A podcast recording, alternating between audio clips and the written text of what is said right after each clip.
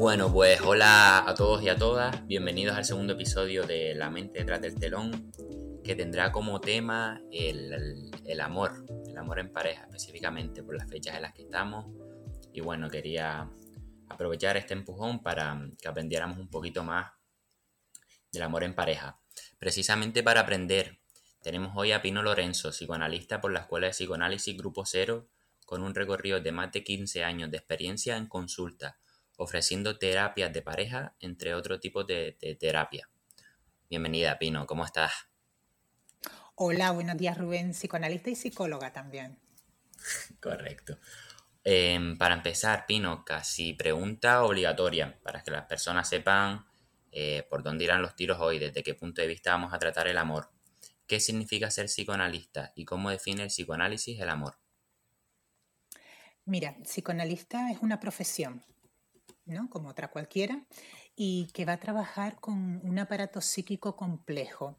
Eso sería uno, de los aspectos que lo diferenciaría, por ejemplo, con, la ciencia de la psicología.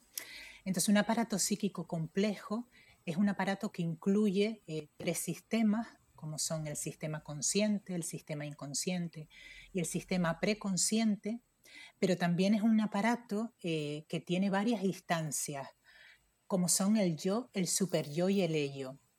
Eh, por lo tanto, el psicoanálisis o el psicoanalista es aquel profesional que lo que tratará es de abordar este aparato psíquico complejo eh, mediante la interpretación y mediante la que eso facilitará la construcción de este aparato psíquico.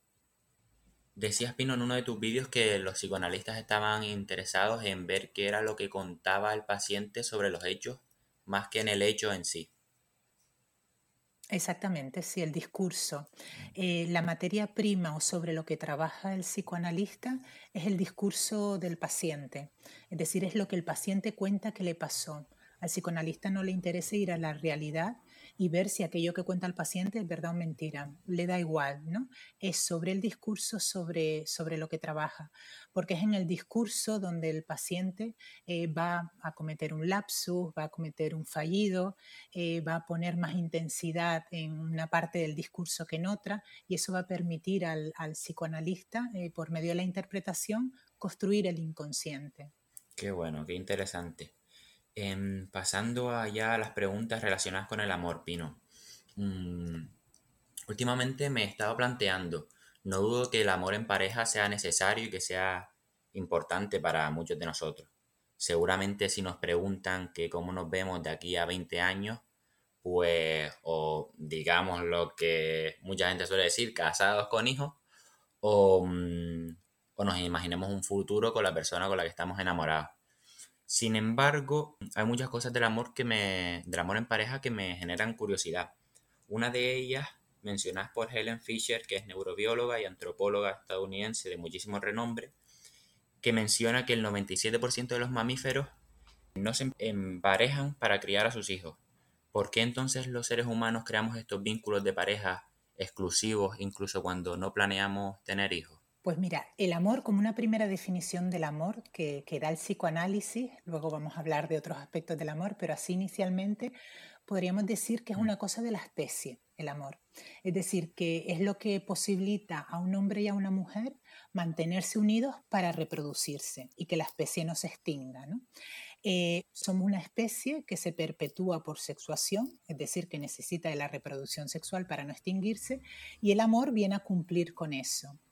Luego ocurre que, claro, que en la especie humana, mm, eh, el lenguaje en la especie humana, que es específico de, del hombre, eh, lo pervierte mm. todo, ¿no? Entonces así, por ejemplo, una pareja queda para, para una cita, ¿no? Queda para ir al cine, luego a cenar y luego mm. pues ya se verá. Y cuando salen, por ejemplo, del cine, él le dice a ella que la protagonista de la película le recordaba a su madre, ella coge, se molesta y terminan cada uno en su casa cenando en solitario. Quiere decir que luego al final ocurren muchísimas cosas que lógicamente no, no eh, el objetivo de perpetuar la especie se ve truncado, ¿no? Pero inicialmente en una primera definición podríamos decir, decir eso, ¿no? Sin a lo mejor el amor, mm, la pareja, las parejas no, no convivirían eh, durante largo tiempo y no provocarían o no producirían o no permitirían la, la, reproducción. Esto de lo que hablas no, no nos pasa cuando conocemos a todas las personas, no nos enamoramos de todas las personas a las que conocemos. Solo nos pasa con muy pocas, incluso algunas personas dicen que solo se enamoran pues una vez a la vida. ¿Por qué nos enamoramos de una persona y no de otra? ¿Elegimos en cierta forma de quién nos enamoramos? Mira, realmente nos enamoramos fundamentalmente conforme a dos modelos. Podríamos decir eso de si elegimos a quien nos enamoramos, podemos decir que sí lo elegimos de alguna manera, pero que esa elección es inconsciente. Es decir, de ella no sabe nada el sujeto. Normalmente nos enamoramos conforme a dos modelos. Eh, o cuando elegimos objeto amoroso lo hacemos siguiendo dos modelos. Uno de esos modelos sería mm. a la madre nutriz o al padre protector, es decir, nos enamoran rasgos del otro que nos recuerdan a nuestras figuras parentales. Y otro modelo sería conforme al modelo narcisista, es decir, conforme al propio yo. Es decir, nos enamorarían rasgos del otro que nos recuerdan lo que soy lo que he sido, por ejemplo, eh, si soy una persona ya madura de una determinada edad, puede enamorarme del otro la juventud, ¿no? Lo que he sido o lo que me gustaría ser. Mm. Es decir, me enamora del otro un rasgo de algo, por ejemplo, que yo anhelo ser. Por ejemplo, soy una persona introvertida y anhelo ser extrovertida y me enamoro del otro por el grado de extroversión que tiene, pero siempre conforme al modelo, al modelo del propio yo. Luego podríamos decir que hay un tercer modelo más adulto, que no seguiría una elección infantil, como estos dos de los que acabo de mm. hablar, que se enamoraría del otro conforme a como el otro es. Es decir, tomaría rasgos del otro conforme, no, no recordándole ni a, ni a la madre, ni al padre, ni al propio sujeto, sino un rasgo del otro del que se enamora. Vale no relacionándolo con, cosas propias como pueden ser tus padres o tú mismo, sino más bien como... Conforme al otro, que sería el amor, la forma de enamoramiento más saludable también, porque una elección de, pareja o amorosa, por, ejemplo, conforme al propio sujeto, va a ser que luego cuando el otro, lógicamente el otro no soy yo, cuando el otro no responda a mi expectativa de ese amor, aparecen los problemas. Voy a exigir al otro que responda a ese eh, modelo o a ese ideal del amor que tengo. Sin embargo, si me enamoro conforme a como el otro es, pues eh, me enamoro de ese mm. rasgo o me enamoran esos rasgos.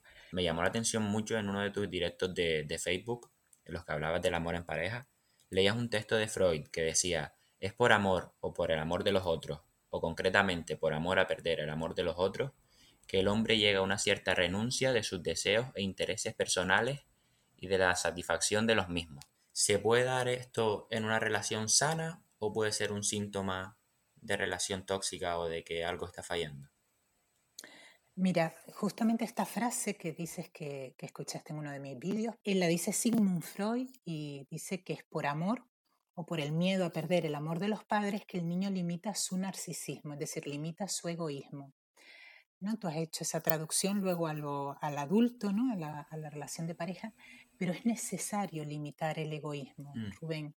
Eh, si, no, si el niño no limita su egoísmo y por ende el adulto no limita su egoísmo y su amor a sí mismo, porque el narcisismo sería como un amor a sí mismo desmesurado. ¿no? Eh, no hay forma de relacionarnos, de relacionarnos con los otros. O sea que lejos de ser negativo lo ves como algo necesario incluso en el amor en pareja. Claro, es que si, si no limitamos, eh, es uno de los principales problemas que hay en las relaciones de pareja hoy en día, el narcisismo, eh, que el narcisismo se impone, el narcisismo propio de cada uno, que sería ese amor a sí mismo exagerado, ¿no? Mm. porque en una etapa de nuestra vida eh, ese narcisismo en las primeras etapas de nuestra vida, ese narcisismo fue necesario para mm. sobrevivir, pero ese narcisismo luego se tiene que ir limitando. ¿Qué ocurre? Que nos encontramos, en todo va a quedar un resto de ese narcisismo, ¿no?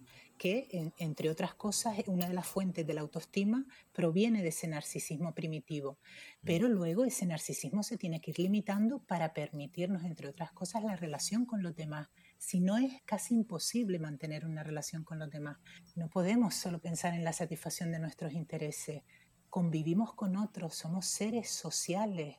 nacemos entre otros con otros y gracias a otros sobrevivimos. Entiendo también, Pino, que tiene que haber un equilibrio, ¿no? Entre satisfacer tus deseos y tus intereses y dejar de satisfacerlos por, mantener el amor de otras personas, ¿no? Claro, lo, que pasa es que aquí quizá en una relación tóxica, por ejemplo, cuando, mm. o cuando uno, por ejemplo, renuncia mucho a sus deseos por el amor de los otros, podríamos decir que lejos de, parecernos, eh, ¿no? podríamos pensar que una persona con baja autoestima, que no, no se quiere para nada a sí mismo, muchas veces lo que parece no es lo que es, ¿vale? Como este caso que voy a decir, ¿no? Muchas veces en estas relaciones tóxicas donde uno, por ejemplo, sufre mucho porque el otro no, no, no, o renuncia mucho a sus cosas por el otro, mm. lo que nos encontramos los psicoanalistas es que son personas muy narcisistas, es decir, son personas que eh, tienen un modelo de, por ejemplo, de, relación de pareja, un modelo o unas atribuciones que hacen a la, a la, relación de pareja, que hacen al otro, que si no se corresponden con esos modelos, mm, lo que quieren es cambiar al otro. En las relaciones tóxicas las personas sufren mucho, no sufren por el otro, realmente por lo que sufren son por sus propios pensamientos, creencias y atribuciones. Y esto proviene, entre otros, entre otras cosas, del narcisismo. O sea, que contrariamente a lo que pensamos, eh, serían personas muy narcisistas, que casi no pueden tolerar que el otro tenga, por ejemplo, una forma de amar diferente a mi forma de amar. Y si esa forma de amar no me gusta, no corresponde con lo que yo busco, no es lo que yo quiero o incluso me hace daño, mm. lo más saludable ahí es sustituir. Mm. Sustituir un objeto amoroso por otro objeto amoroso. Qué interesante, Pino. Em, una de las consecuencias de estas relaciones tóxicas que he visto incluso en amigos cercanos es que mm, le cogen cierto rechazo o, resistencia a volver a enamorarse. En, en, la literatura psicológica se habla de que para construir una idea del futuro utilizamos eventos pasados. En estos casos, utilizar eventos pasados y aplicar lo que nos ha pasado eh, anteriormente con nuestras relaciones con lo que nos puede volver a pasar si nos volvemos a enamorar, pues puede ser bastante catastrófico y que la persona se quede con el sentimiento de que volver a arriesgarse a abrirse a una persona, pues seguramente le hará mucho daño. Em, ¿Hay algo que puedan hacer estas personas para mm, volver a, confiar? Claro, lo que vuelve a ser otro aspecto manifiesto, mm. ¿no? Manifiesto de la conducta, ¿no? Lo que nos llega a través de la conciencia. Pero muchas veces, por ejemplo, hay personas, que esto lo vemos en, las consultas de los psicoanalistas, ¿no? También lo vemos en la realidad, como tú estás hablando, ¿no? Eh, hay personas que lo que pueden buscar inconscientemente o lo que pueden anhelar inconscientemente, por ejemplo, puede ser sufrir. Con lo cual, claro, ya un planteamiento como el que estás haciendo nos hace pensar alguien que se cierra por ejemplo, una nueva relación, que no sé exactamente si a lo mejor sería así, ¿no? No quiero volver a sufrir. Ya en esa frase no quiero volver a sufrir, mm, podríamos escuchar si hay un anhelo de, de, volver a sufrir a nivel inconsciente, ¿vale? Todo esto a nivel inconsciente, no decimos que la persona... ¿Cómo se puede querer eh, sufrir, Pino? Pues sí. Mira, aquí bueno, nos tendríamos que ir un poquito más, más a la teoría, ¿no? Y ponernos un poco mm. teóricos, pero así, resumido rápidamente, mm, hay un masoquismo primario en todos y cada uno de nosotros, ¿no? Hay algo que, em, que nos hace, mm, que nos hace sentir placer en el dolor, algo primario, algo infantil, ¿no? Algo infantil. Entonces, Freud dice en uno de sus textos, dice que estamos más preparados para el fracaso que para el triunfo.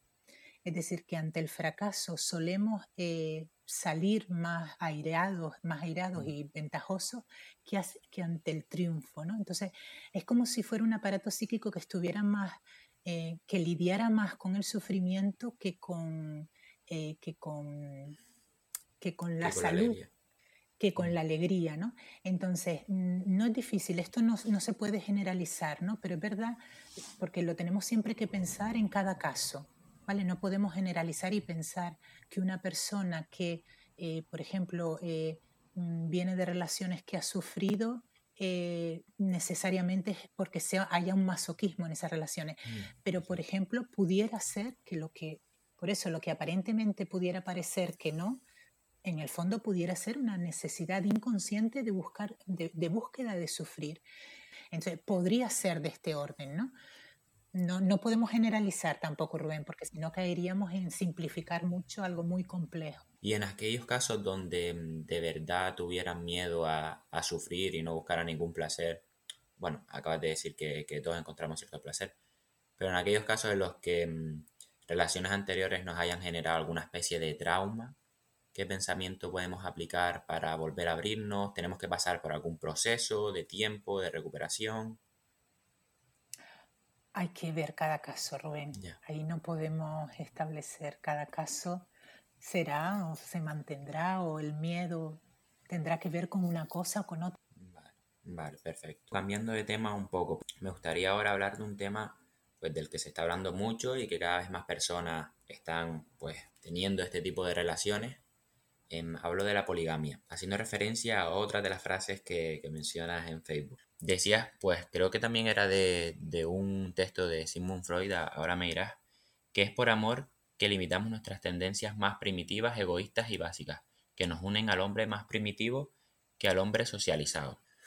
Em, yo esto lo aplico a las relaciones de la siguiente forma. A pesar de que estemos en una relación de pareja, podemos sentir atracción sexual por otra persona. Personalmente, no tengo el sentimiento consciente de que por estar en una relación de pareja estoy inhibiéndome, cohibiéndome de mantener pues relaciones sexuales o o demostrar interés por otra persona. A menudo se habla de que la monogamia es rígida, social, y en cambio la poligamia es lo natural.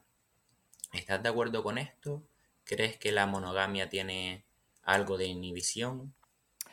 Mira, mm, podríamos decir que eh, mm, el deseo realmente no tiene objeto se desplaza y además no se acaba en el objeto amoroso. ¿Qué quiero decir con esto? Que eh, yo me enamoro de una persona y eh, elijo a nivel de amor, ¿no? de relación de pareja, elijo a un solo objeto, sin embargo, el deseo, ¿no? lo erótico, el deseo sexual propiamente dicho, no se limita a ese objeto. Yo sigo deseando objetos, sigo deseando otras personas. Entonces, pero con esto también digo otra cosa, desear no es hacer, que también hay otra confusión. El deseo es tan libre que yo puedo desear infinito mm. y muchas veces se confunde y se cree que mm. el deseo es hacer. Incluso se culpa al otro de desear como si hubiera hecho. Y eso es terrible, eso ocurre mucho en las parejas y es terrible.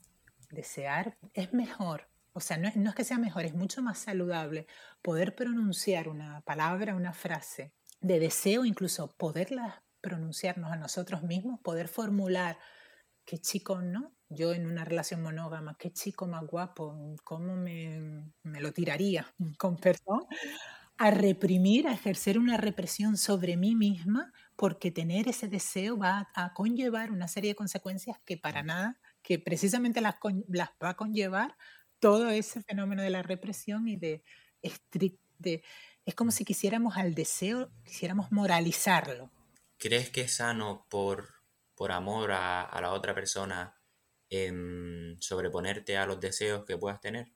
Deseos sexuales en este caso. Mira, toda renuncia va a llevar consigo una venganza. No sé si se, se entiende la frase así. Si yo renuncio, hago renunciar al otro, o renuncio yo mismo, Mm. Porque yo creo, no, a lo mejor el otro no me pide que no, no, deja Facebook, cierra las redes sociales. Quiero que mm. cierres las redes sociales. Si tenemos una relación, tienes que cerrar las redes sociales, porque por las redes mm. sociales hay muchas tentaciones. Imagínate que eso me lo exige a mí el otro, o yo a mí mismo tengo una idea tan cerrada del amor que digo, no, no, yo ahora si estoy en pareja tengo que eh, cerrar las redes sociales para estar cerrado a las tentaciones. Bueno, pues la renuncia va a exigir luego la venganza. Luego me voy a vengar de otra manera totalmente diferente de aquel que no es que me hizo renunciar, porque al final quien renuncia soy yo, pero por ejemplo que me pidió o casi me exigió que cerrara mm. mis redes sociales si quería tener una relación con él. Entonces, yo no me pondría en una situación de que el otro se vengue de mí. Prefiero que no se vengue.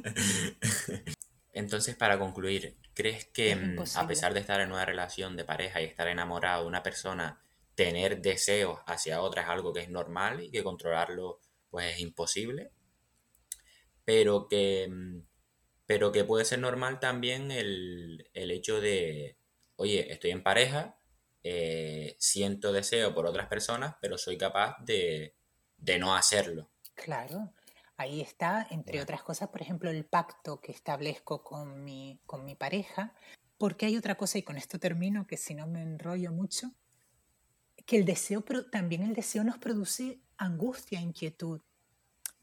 Y a veces queremos como controlar también esa angustia o esa inquietud. Quiero decir, yo tengo una pareja, pero luego imagínate, empiezo a conocer a alguien que me, inquieta, me, me hace, mm, nos da mucho miedo, nos genera inquietud, angustia y a veces como forma de acabar con esa angustia queremos o establecemos esas cosas tan raras que hacen a veces las parejas de querer casi que el otro renuncie a cualquier otra relación con otro. Aquí se acaba la primera parte del episodio relacionado con el amor en pareja. Si quieres seguir escuchando un poco más sobre cuáles son los problemas más comunes que se suelen dar en terapia de pareja y cuáles son aquellas cosas necesarias y esenciales para mantener una relación de pareja satisfactoria y sana, escucha la segunda parte.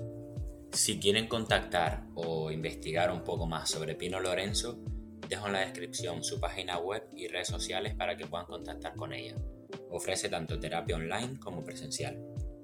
Y si te ha gustado este episodio, compártelo.